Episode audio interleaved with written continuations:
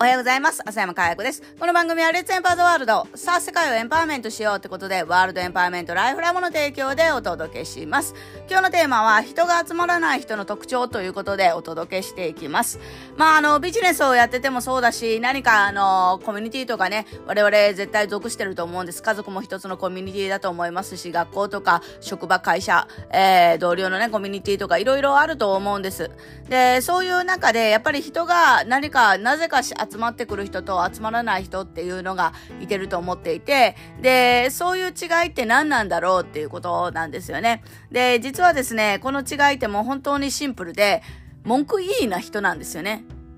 文句ばっかり言っている人っていうのは一緒にいてやっぱりしんどいですよね。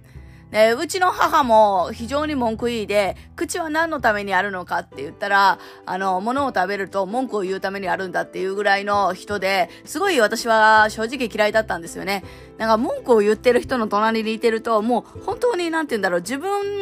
も、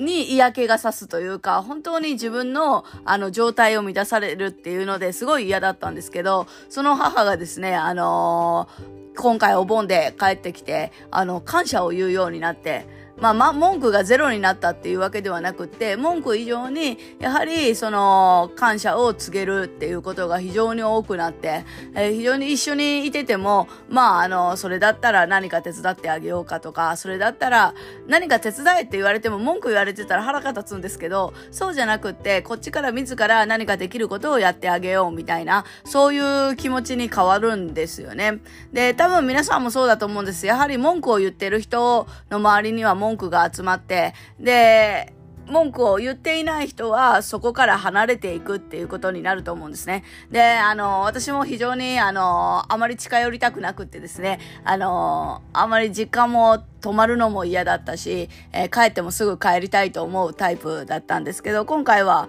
あのー、母が望むことを全部やってあげて、で、もういいよっていう状態で帰るみたいな、そういうことが変わったんですよね。で、何が一番大きいかっていうのは、多分母に余裕ができたことなんだと思うんですね。で、あの、正直できないことも増えたし、あの、膝が痛いとかもう82歳なので、自分でできないことも増えた。だけども、できないことが増えたことで人に頼るようになってそして自分自身に周りが助けてくれるから自分自身に余裕ができてで、えー、まああのこの自分で行くんだっていうことを多分母なりに、あの考えてるんじゃないのかなと思います。やっぱり昔は、あの、人に頼ることができないくって、何でも自分でやるみたいな、人に頼るのも嫌みたいな、そういう性格だったんですけど、そういう、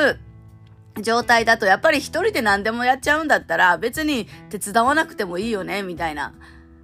それがだんだんだんだん年とともにできないことが増えて、で、相手に頼るしかなくなって、で、どうやったら多分母なりに、あのーね、私とか、えー、すんなり機嫌よくやってもらえるのかって考えた結果だと思うんですよね。だからやっぱり何を言いたいかっていうと、えー、自分ばっかりを見てる時には見えないものって山ほどあると思っていて、自分の強さって何かっていうと、本当の自分が弱いっていうことを認めた時だと思うんですね。人間って強いっていうのは非常に難しくって、やっぱり弱さがあるからその強さも際立つみたいな。で、強さしかないと、やっぱり、あの、周りに、えー、強く当たってしまうというか、周りの弱さを認めることができないというか、えー、そういうことになってくるんじゃないのかなと思うんですよね。だから本当に弱さがダメなのではなくって、その弱さから目をそらすこと自体が私はダメなんじゃないのかなと思ってます。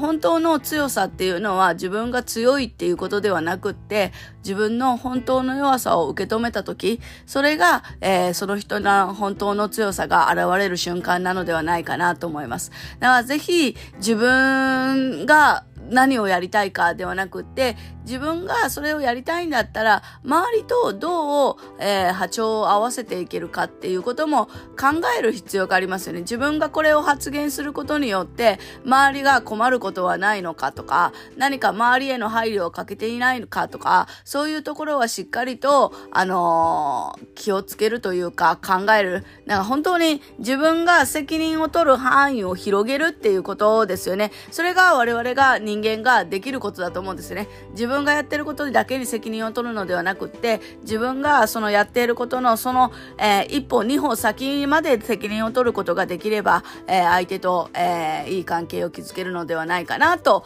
え今日すごい思いました。自分自身もやってて、今まで多分嫌だからって言って、あの、一歩二歩先には、あの、母との特にね、関わり、文句を言う人との関わりは避けてきた気がするんですけど、そうじゃなくて、自分が、あの、ぶれない自分で、あることによって周りとの関係も変わっていくんだなと改めて、えー、実感したという体験でした。ということで今日は人が集まらない人の特徴ということで文句いいの人。で、だけどもやっぱり人を変えることはできないけどもやっぱり自分がずぶれない自分でいてることによって相手も変わっていくんだなという経験をお伝えさせていただきました。今日も笑顔100倍でいってらっしゃい。